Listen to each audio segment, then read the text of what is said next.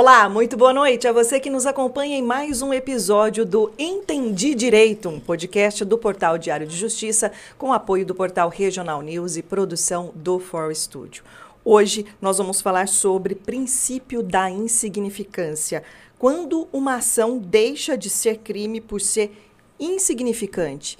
Este assunto nós vamos tratar com o defensor público aqui de Limeira, o doutor Cassiano Fernandes de Carvalho, quem eu vou cumprimentar daqui a pouquinho. Antes eu vou cumprimentar Vou cumprimentar primeiro meus colegas. Marta, boa noite. Boa noite, Renata. Boa noite, Denis. Boa noite, Cassiano.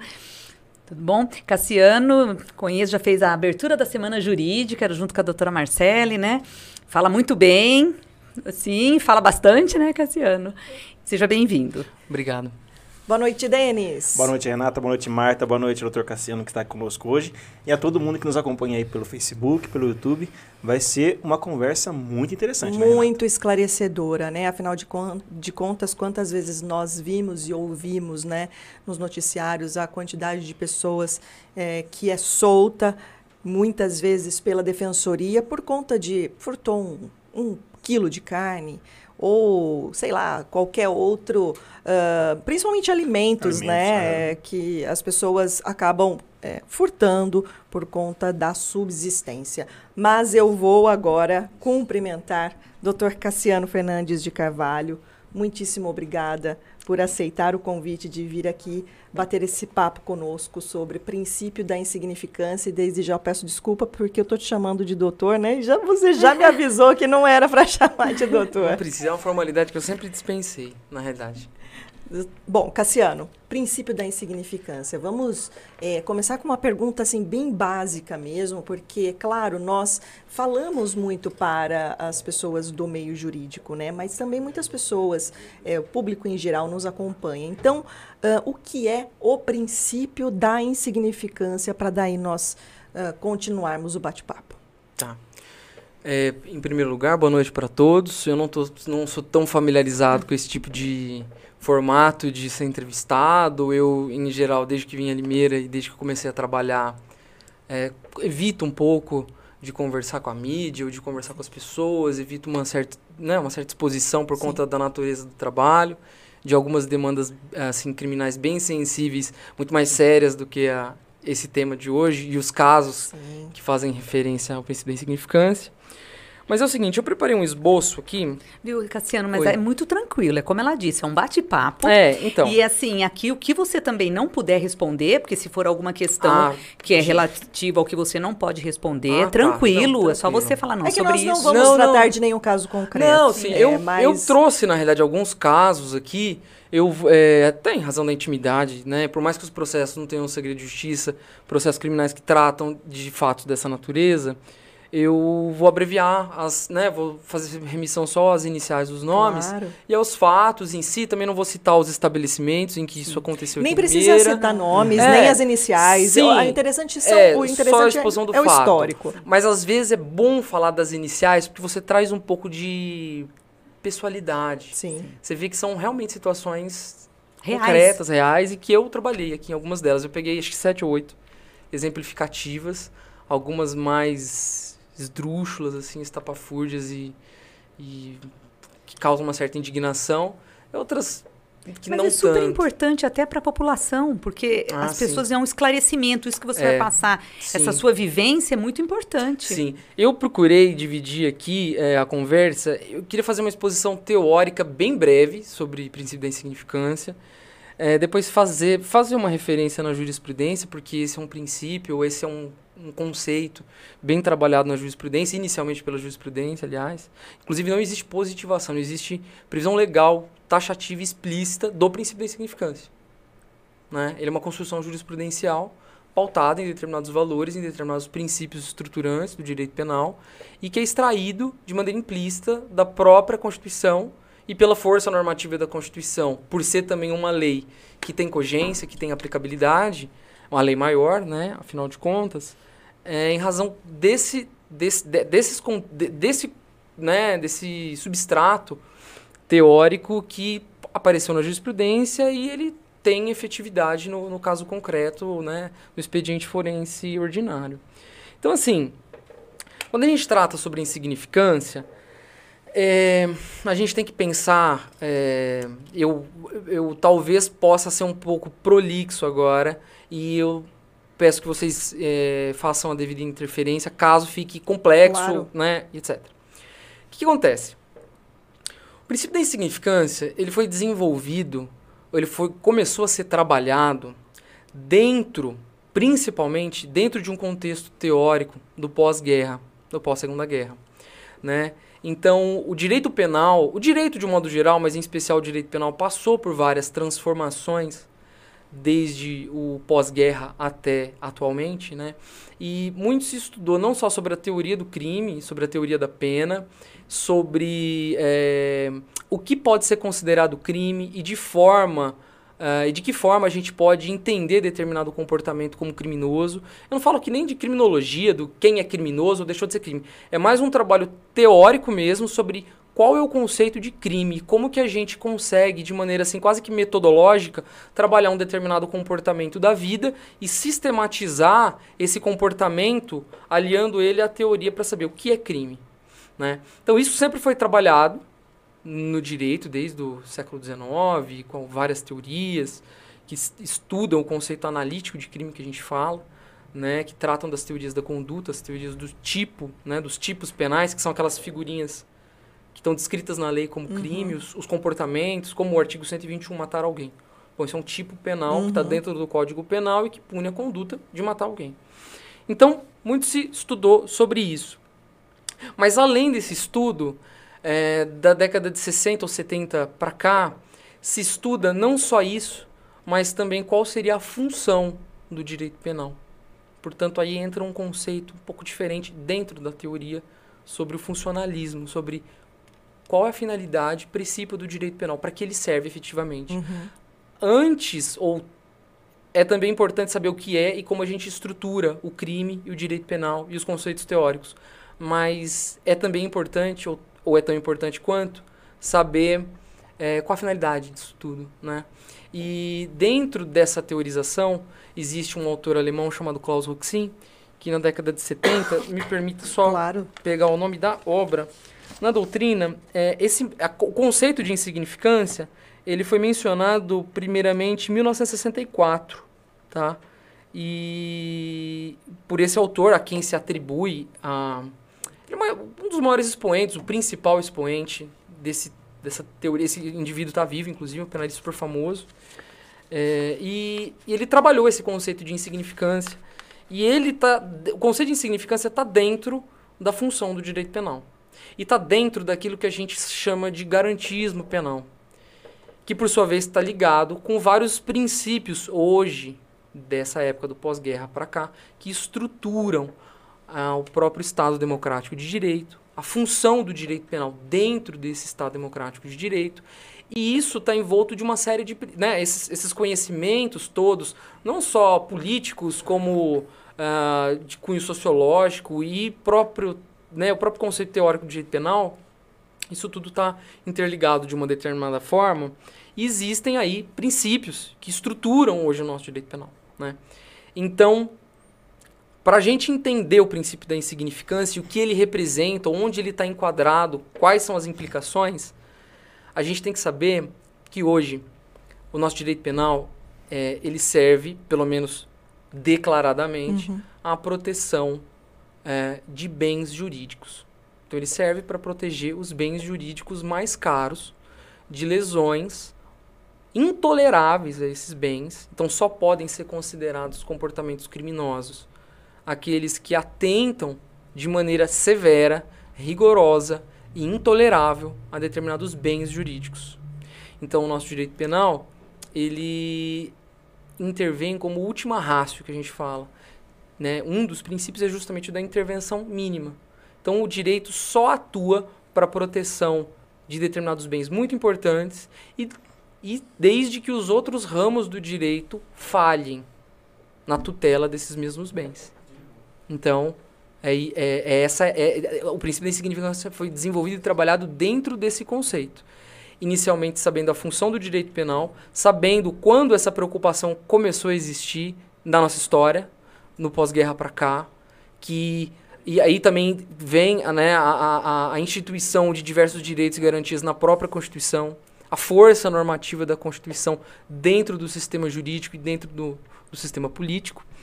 E, e um desses princípios é também o da, assim, é o da intervenção mínima, que se subdivide em subsidiariedade, ou seja, o direito penal é subsidiário aos demais ramos, na tutela de bens jurídicos, porque todos os ramos acabam tutelando de uma forma ou de outra, mas o direito penal ele é como se fosse um soldado de reserva. Ou seja, todos os outros ramos do direito falharam, então eu vou ter que atuar, vou ter que intervir, justamente porque as consequências, as implicações penais, em tese, são as mais severas, são as mais rigorosas, implicam, como regra, na privação da liberdade de alguém.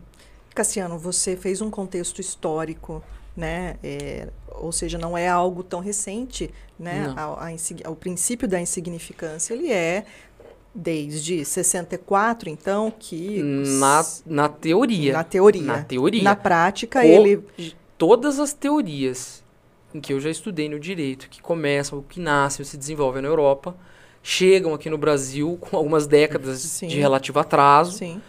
Muita coisa chega aqui com atraso, né? Enfim, é, e o que acontece? Esse princípio, ele veio, ele foi trabalhado dentro da doutrina, ele foi teorizado inicialmente, ele veio para o Brasil também em termos de, de doutrina, e ele foi trabalhado inicialmente pela jurisprudência do Supremo Tribunal Federal.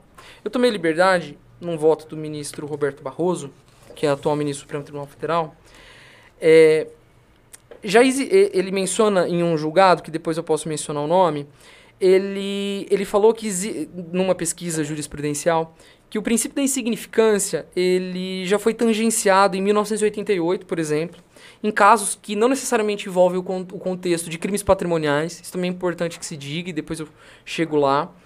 Mas ele já foi trabalhado também, ainda que de maneira é, tangenciada, de uma maneira relativamente indireta, em 1962 e em 1970 não se falou explicitamente sobre insignificância, nem se trabalhou o conceito de insignificância, mas os casos, por exemplo, é, teve um acórdão do plenário do Supremo Tribunal Federal, HC 39289, em que se discutiu se era crime ou não, ou quais as implicações do furto de 7 metros de pano cru.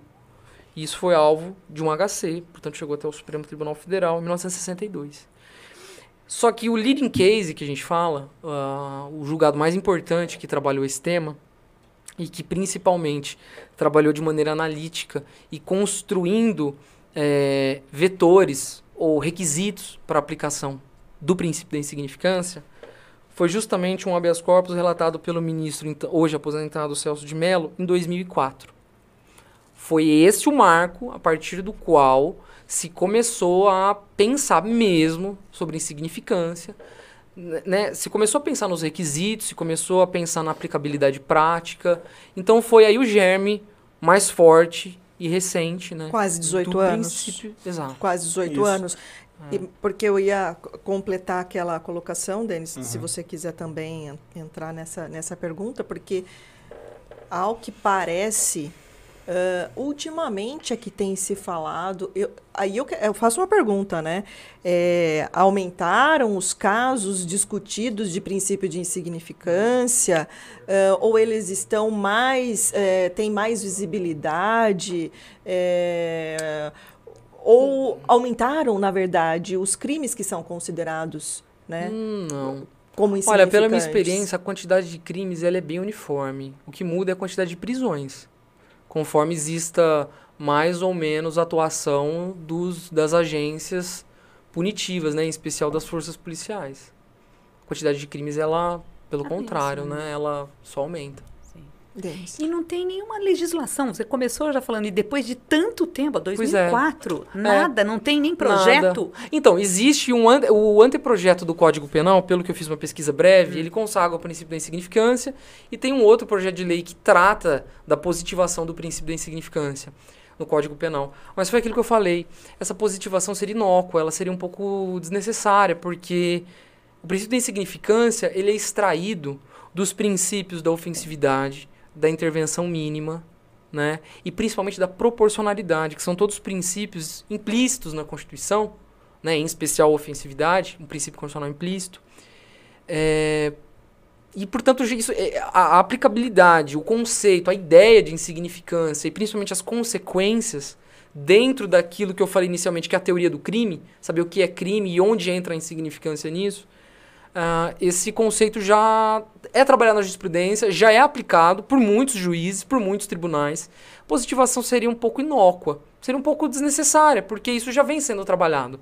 Vai, obviamente, da defesa trazer, trabalhar a tese, trabalhar as circunstâncias de fato que ensejam a aplicação desse instituto e zelar, né, cuidar e ser assim bem insistente para que ele seja aplicado e recorrer a todas as instâncias do poder judiciário para que em, em, algum desses filtros o princípio acaba seja, né, acaba, uh, acabe sendo aplicado e, e acarretando a absolvição do réu.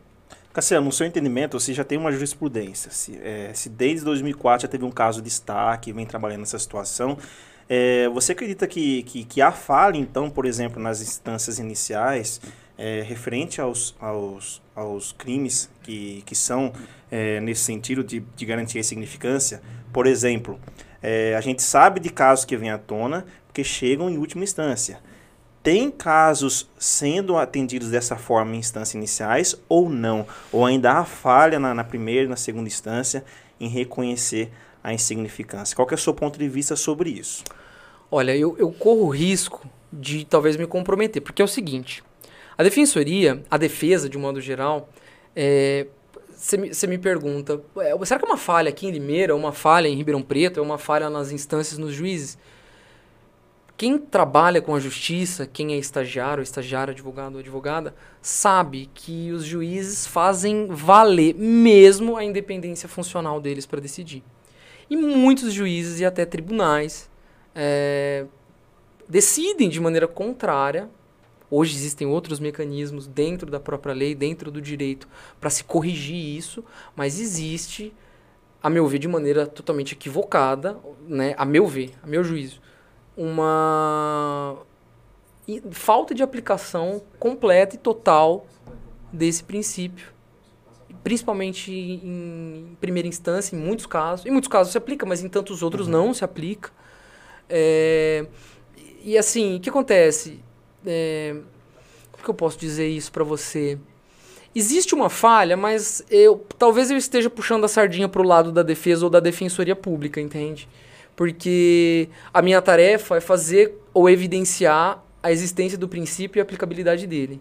Muitos juízes deixam de aplicar e a gente simplesmente recorre, tenta fazer a aplicação do princípio e eu, como defensor, que, que, inclusive, assim, se você for. É, na minha opinião, o furto, em alguns casos aqui, não devia nem chegar a ter processos, os promotores deveriam arquivar. Muitos eles já arquivam. O que acontece é que é o seguinte, dentro da aplicação do princípio, o que acontece na, na verdade é o seguinte, princípio da insignificância tem algumas diretrizes. Uhum. Essas diretrizes são um pouco tautológicas, são um pouco repetitivas, e existem várias nuances, várias, várias particularidades que já foram discutidas na jurisprudência desde 2004 até hoje. Então existem N fatores pelos quais alguns entendem aplicável o princípio, outros entendem inaplicável o princípio. Vou dar aqui um exemplo sucinto para você. Alguns entendem que, por exemplo, já se discutiu se o, o poderio econômico da vítima é fator influente na definição da insignificância penal do fato. Ou se o patrimônio da vítima, por exemplo, se eu subtraio alguém um bem de alguém muito rico e de alguém muito pobre, sendo né? Então, é, o, o poderio econômico da vítima é relevante ou não é relevante? Ou se o réu é portador de maus antecedentes ou reincidência, ou se ele é primário. É, se o, o, furto, se o crime é simples ou se o crime é qualificado. Então, existem várias nuances dentro do... Hoje já se... Porque é como se fosse o seguinte, em 2004 se lançou o princípio, teve o leading case, vários juízes começaram a aplicar, não existe positivação, e aí foram feitas sucessivas discussões que hoje estão um pouco mais apaziguadas sobre a existência do princípio e algumas diretrizes para ele ser aplicado, mas é ainda uma coisa um pouco solta.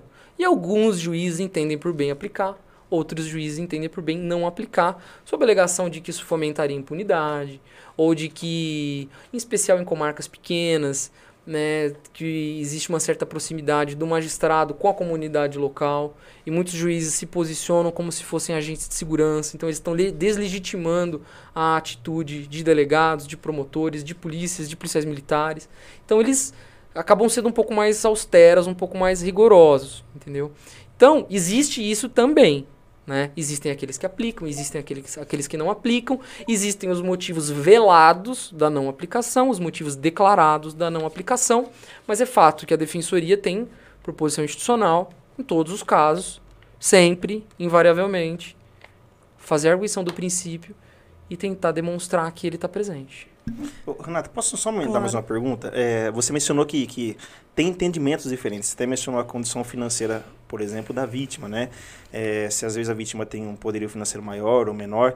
É, e vocês, você falou que por, por, não sei se por padrão seria essa palavra, mas vocês acabam é, aplicando o princípio da insignificância. Mas vocês têm algum critério que vocês consideram? Por exemplo, ó, chegou um caso aqui, ó, aqui cabe apelar pelo princípio da insignificância. Quais são esses critérios que vocês adotam? Tá. Só antes, em primeiro lugar, sintetizando de uma maneira bem clara, o princípio da insignificância é um princípio que está ligado a esses princípios estruturantes do direito penal uhum.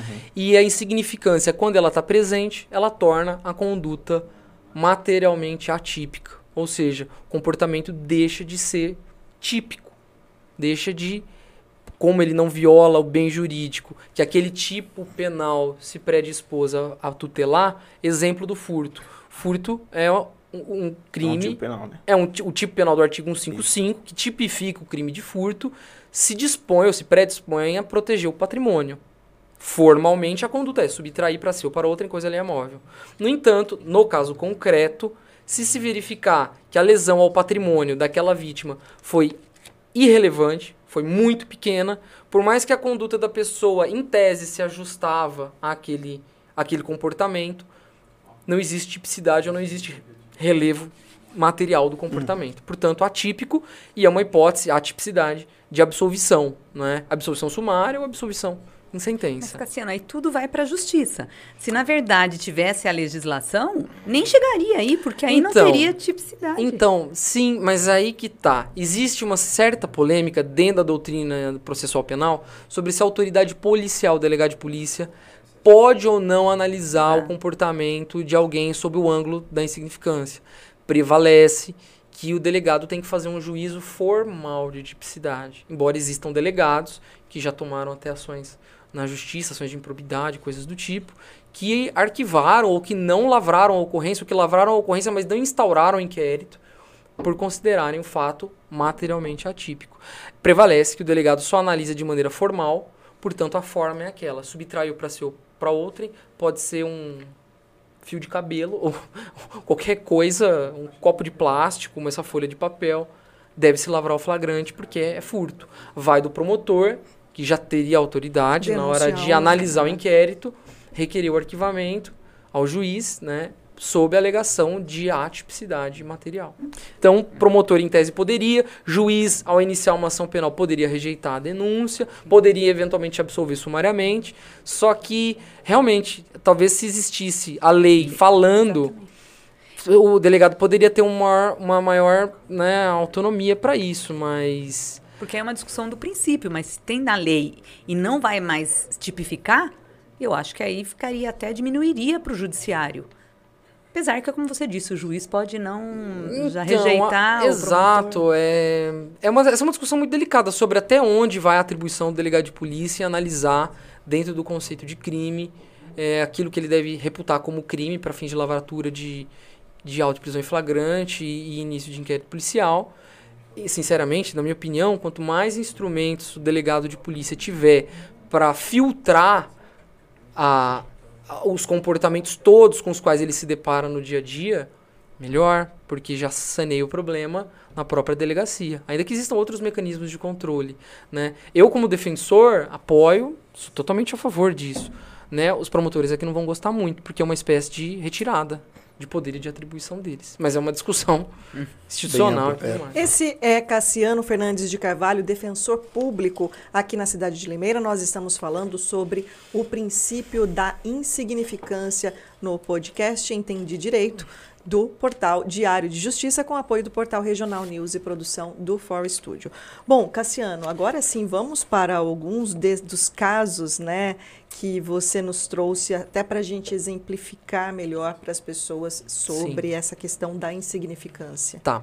Só antes eu queria fazer um adendo claro. sobre você falou, nossa, é, hoje se, se existem mais crimes sujeitos à insignificância e por isso aparece mais. É. É, tem mais discussão no mais. tribunal, se é, fala tem mais. mais visibilidade. Então, tem mais visibilidade. Com certeza tem mais visibilidade com um apoio muito grande da mídia. E isso, por exemplo, não só essa questão da insignificância que chegou, porque são casos tão estapafúrdios, tão absurdos, que causam espécie na gente, né? E, e tem uma projeção midiática que fomenta o debate. Mas isso dentro do direito, principalmente dentro dos processos, é uma coisa bem comezinha. É corriqueiro. Corriqueiro, todos os dias. Ó, todas as semanas eu recebo de intimações e processos, 350, 400 processos por mês. Nossa, bastante. Faço é só da comarca de Limeira. Só da vara em que eu é, trabalho. Sim que é a terceira vara criminal daqui, e mais o anexo. É que o que vai para a mídia é aquele que processos. causa... Então, tem muitos casos. Não, é que nem todos chegam à mídia. É, não, é, nem todos. mídia é aquele que... Né? É, que... é aquele caso bem peculiar, é. bem pitoresco, que acaba tendo uma visibilidade por um instituto e tudo mais. Um outro exemplo é o que aconteceu sobre uma, uma matéria no Fantástico, que levantou vários debates sobre a questão do reconhecimento fotográfico, Isso. Uhum. que é uma coisa extremamente é. importante, extremamente delicada e que gera injustiças assim, é, em, oh, de chorar. Complicado, bem complicado. Que é um outro tema que a gente pode depois debater. Não, é, eu estava até com conversando certeza. com o Denis que esse é um, até um tema de um, um programa inteiro, né, sobre esse com certeza. Assunto. Esse é um tema muito delicado, porque significância, a gente ainda, como regra, trata de furto, trata de fatos de menor importância que, em geral, quando sujeitam a gente a uma pena, sujeitam a uma pena menor, como regra geral em regime diferente do fechado, né? Já roubos têm penas severas, muito grandes, geralmente o regime é fechado. Então é bem complicado. E só sobre falando para você, tem alguma.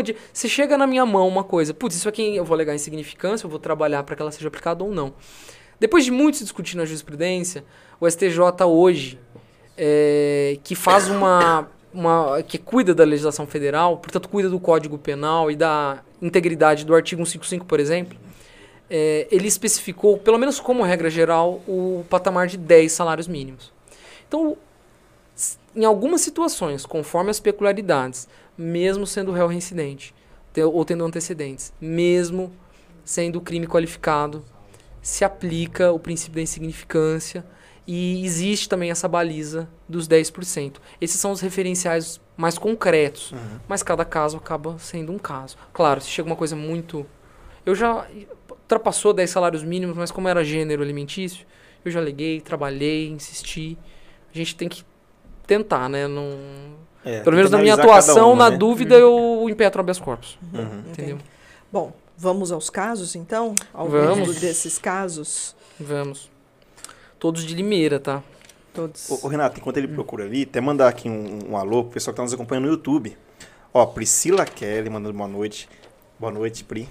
É, Kaique Gustavo, boa noite a todos. Boa noite para você também, Kaique. E Bárbara de Oliveira mandou palminhas aqui, Renata. Sensacional.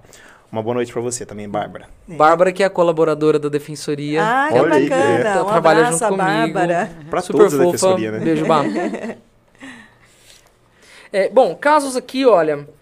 Por exemplo, tem um caso de 2015, num voo é, JFM, é uma mulher que subtraiu é, três peças de picanha de um mercado, sofreu uma condenação em regime inicial aberto, foi mantida a condenação dela no tribunal, e eu acabei fazendo habeas corpus e ela acabou sendo absolvida. Né?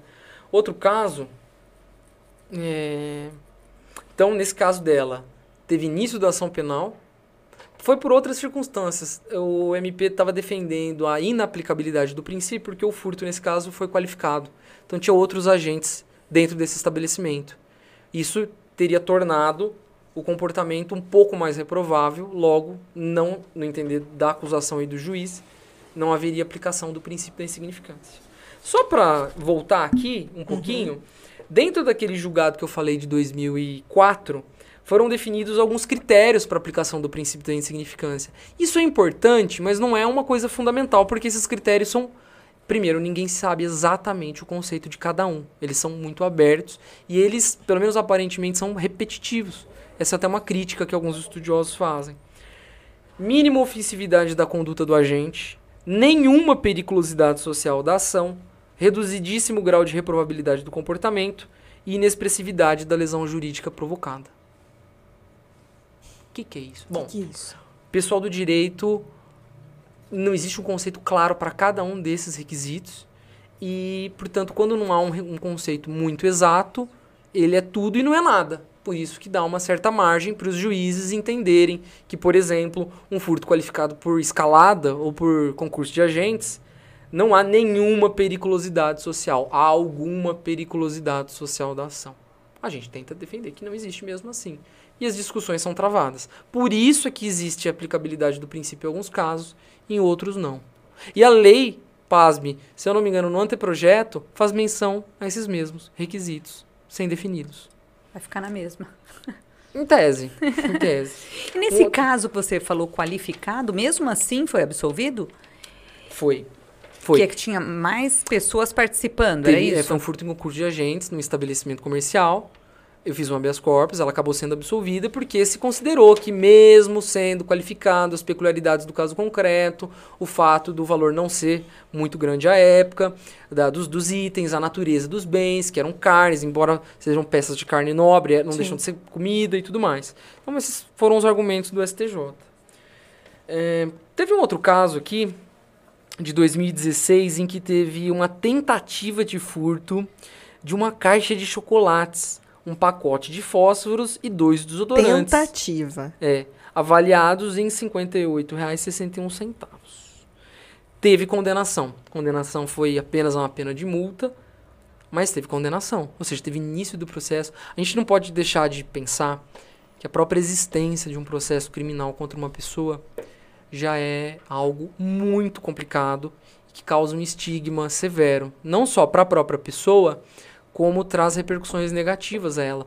Cansei de ter assistido a defensoria que busca uma certidão de distribuição criminal para fins de emprego e tudo mais. E consta a existência de um processo, alguns processos bem temerários como esse, e que impedem que a pessoa até às vezes furtou, ou tava, ou fez o fato, ou praticou o fato por alguma condição pessoal complicada, seja uso abusivo de drogas, seja não sei, algumas pessoas, enfim, N razões pessoais fizeram, desemprego, fome, miséria, Sim. etc.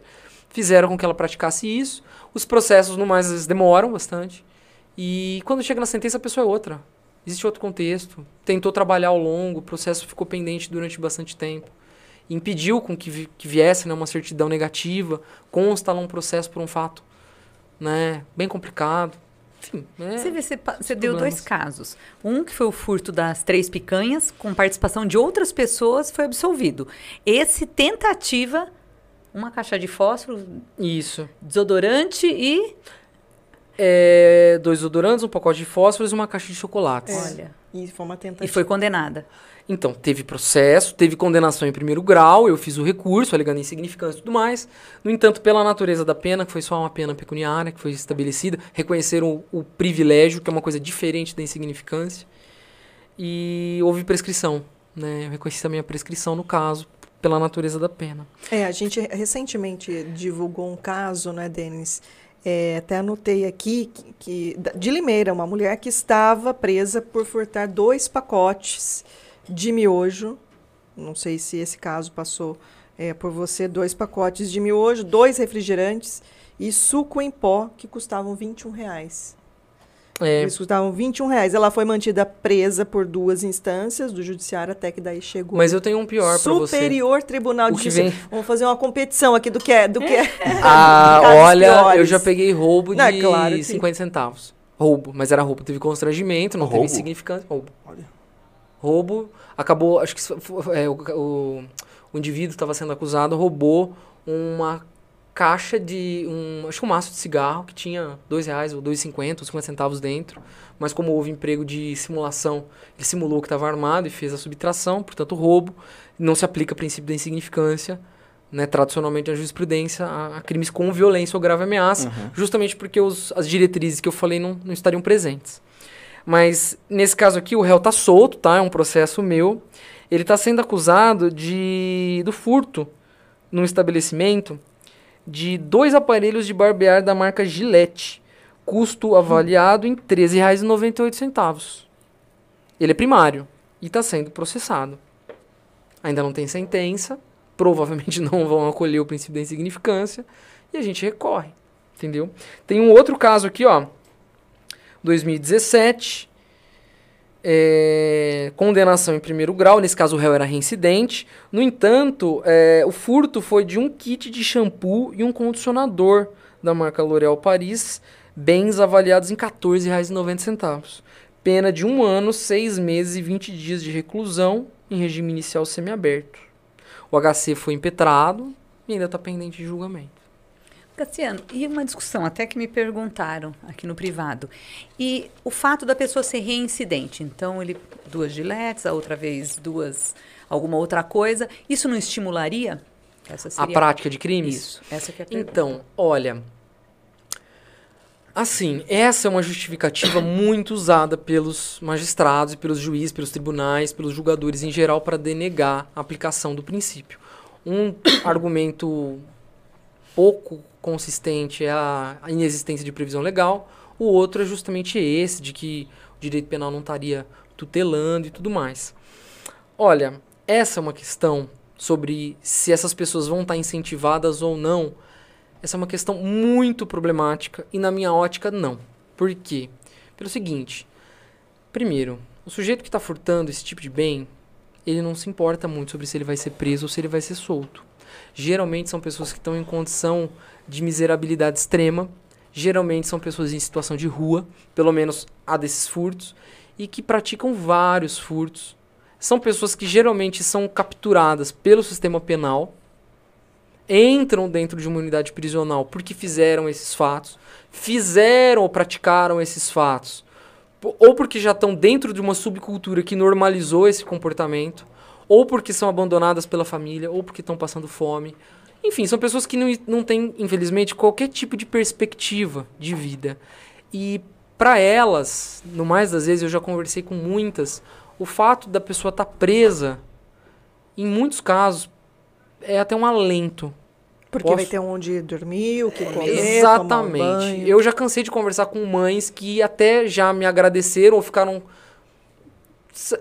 é, reconfortadas, digamos assim, ou um pouco resignadas do filho estar tá no local em que ela sabe onde ele está, que ela sabe que ele vai ter que vai fazer a barba, que ela vai encontrá-lo, que ela vai poder visitá-lo, porque ele está sumido de casa 10, 12 dias e tudo mais. Tudo para chegar no seguinte: esses fatos, esses comportamentos, eles são desencadeados por vários fatores é, sociais, políticos e econômicos, e a existência do direito penal, ou a prisão ou não dessas pessoas, muito pouco importa na vida delas a gente tem que pensar, então, sobre a ótica da vítima. Né? Nossa, a vítima teve vários furtos e tudo mais. Gente, esse é um problema muito sério, muito complexo, mas na minha opinião, assim, é, muitas dessas, tipo assim, muitas dessas pessoas não, não, não têm emprego, não têm emprego Ninguém dá emprego para essas pessoas. Elas geralmente entram nesse meio de vida ou acabam praticando esse tipo de comportamento por aqueles fatores que eu falei, entram dentro do sistema penitenciário, se tornam egressos do sistema penitenciário, e esse é um elemento a mais para desincentivar a terem um emprego formal. E... e... também depois que entra no sistema prisional, é, a pessoa ganha a pessoa ganha um estigma enorme, Sim. sabe? Depois que sai. E assim. E quem está nesse contexto não tem muito a perder, né? E é por isso que possivelmente. Exatamente. Reiteradas é, pessoa, vezes. Exatamente, exatamente. É, uma, é, um, um, é um fator acidental a pessoa estar tá dentro do sistema. Óbvio que não é por esse fundamento que a gente não trabalha para que ela nem entre no sistema e saia o mais rápido possível. Porque a gente reconhece que o sistema ele é pernicioso para ela e ele vai agravar a situação dela e vai deixar ela ainda mais, assim, mais vulnerada, mais violentada.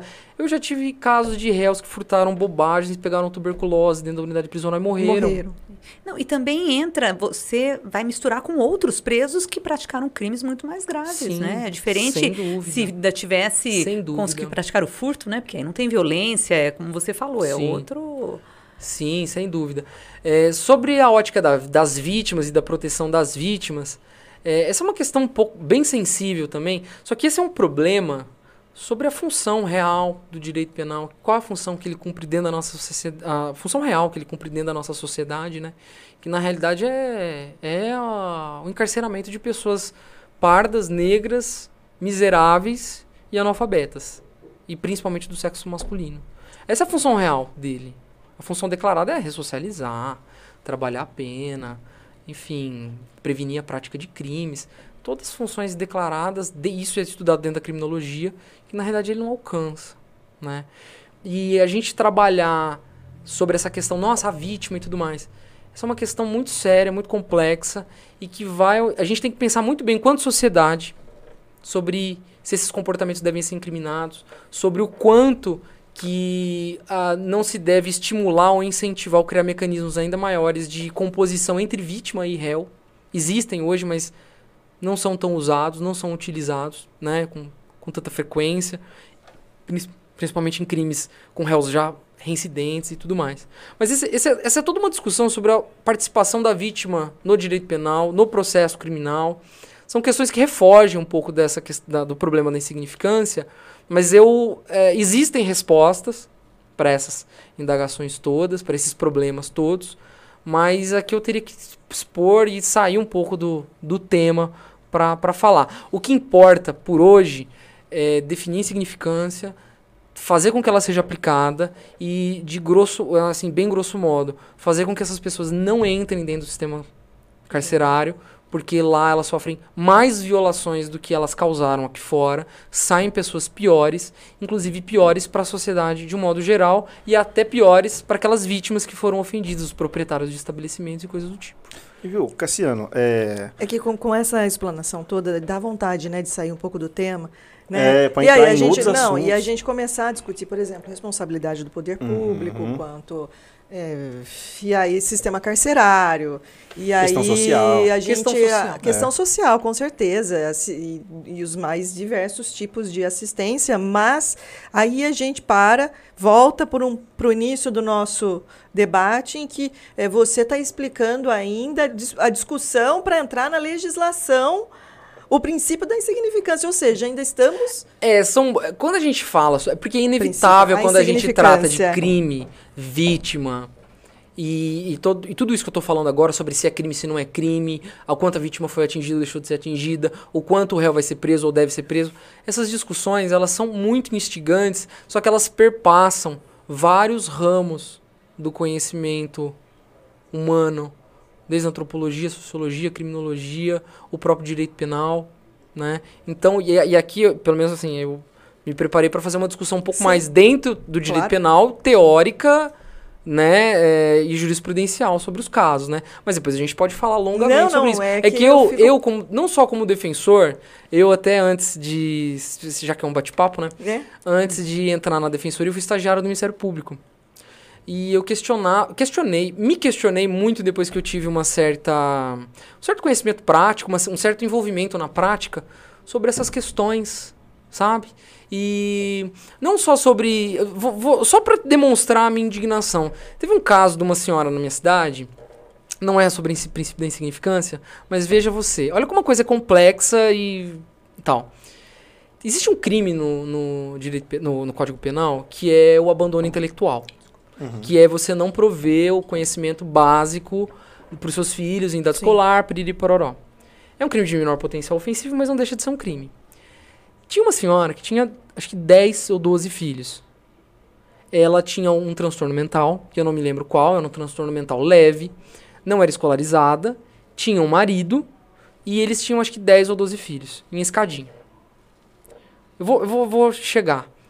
O que acontece? Ela foi sucessivas vezes investigada e processada por esse crime por não fazer com que os filhos comparecessem à escola. E aí, é, isso é um crime de menor potencial ofensivo. é, houve uma proposta de transação penal a ela em um, em um dos processos, em uma das situações.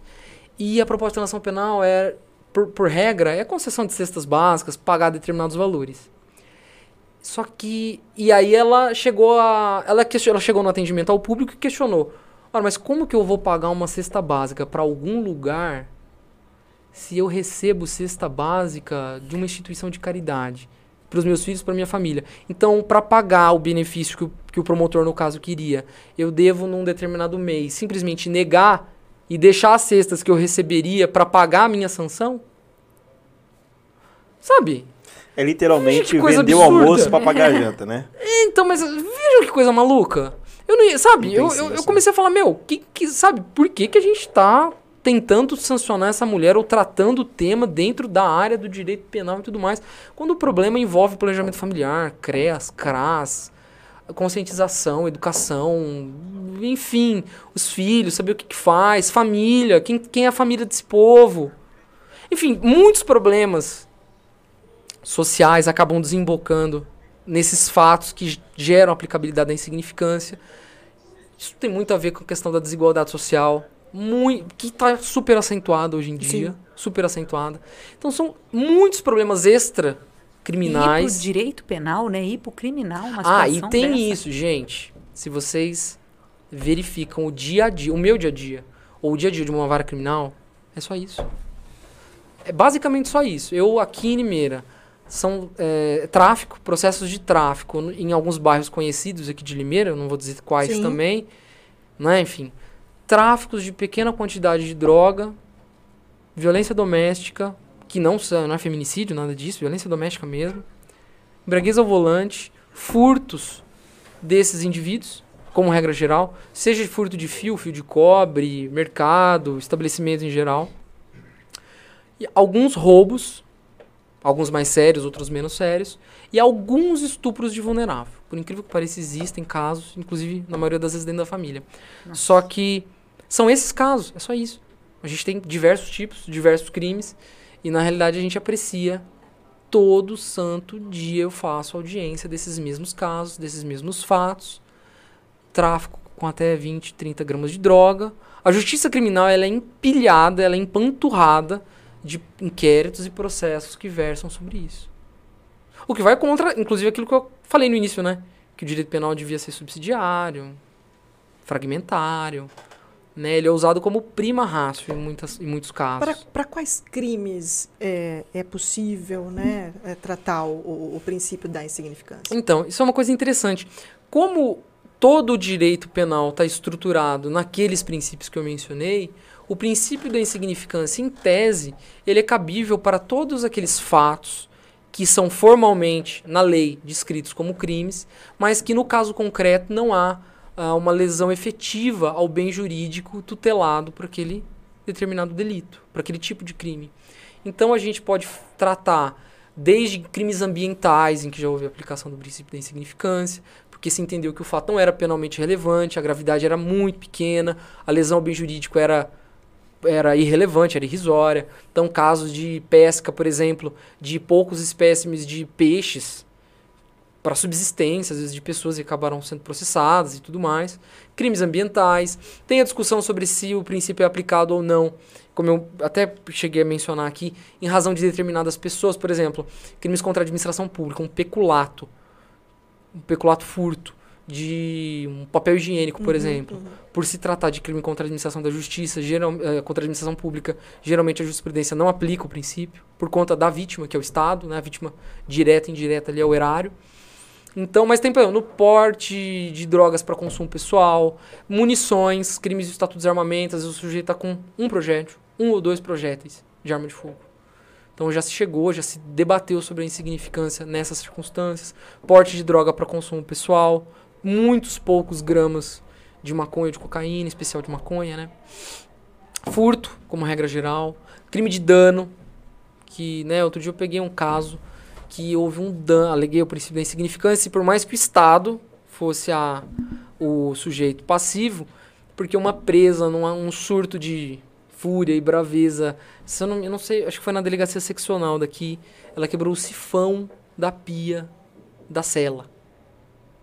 E é uma coisa bem pequena, bem Sim. irrisória. E aleguei o princípio, não sei o que aconteceu. Também teve um caso ali na Praça da Gruta, em que o indivíduo quebrou um- uma parte, ou quebrou um mictório que fica dentro do banheiro masculino da Praça da Gruta. Caso, assim, É, são esses E casos. teve, já teve resultado?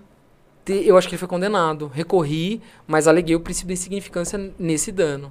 Né? Falaram que não haveria, né? O argumento para repelir foi que justamente era o Estado a vítima, a- o sujeito passivo. Eu não me lembro se teve sentença, muitos casos, mas eu me lembro em especial desse caso de quebra do mictório da Praça da Gruta. É isso.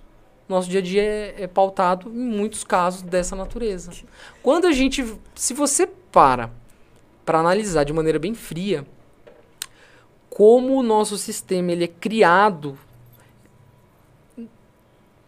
para esse não, não se sabe se de maneira consciente ou inconsciente como as agências são as agências punitivas desde a polícia guarda Ministério Público Judiciário são criados são focados ou na prática se dedicam ao combate como regra geral de sanções muito que você são é absolutamente contraproducente a justiça perder o tempo que perde com as demandas que ela possui na área criminal.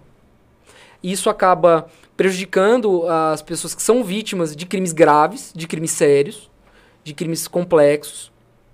Como regra geral também, dentro da justiça, dentro do sistema de, justiça criminal, a gente tem um trabalho, eu, eu faço aqui imensas ressalvas, imensas ressalvas, mas o que eu vou dizer é estatístico, é inquestionável. A maioria das ocorrências ela acontece por prisões em flagrante em todos os lugares, da polícia militar e da polícia eh, da guarda civil, né, que é bem questionável em muitos casos, mas principalmente da polícia militar. A polícia civil acabou processando os inquéritos e a polícia civil, por falta de investimento, falta de material, falta de recursos humanos, falta também de tudo que você possa imaginar, não tem condições de desenvolver operações que usem mais inteligência policial para pegar pessoas mais perigosas por fatos mais graves. Então, na prática, o que a gente vê são ocorrências que, no mais das vezes, nascem de flagrantes realizados nas ruas, como regra nas periferias, pelas polícias, prendendo esses indivíduos por esses fatos que a gente fala que são os crimes toscos, né? São obras toscas da criminalidade, porque são crimes de rua, geralmente de baixa gravidade, e que são geralmente praticados por aquelas pessoas que a gente rotula, ou que existe um estereótipo de que ela seja o vagabundo ou o bandido.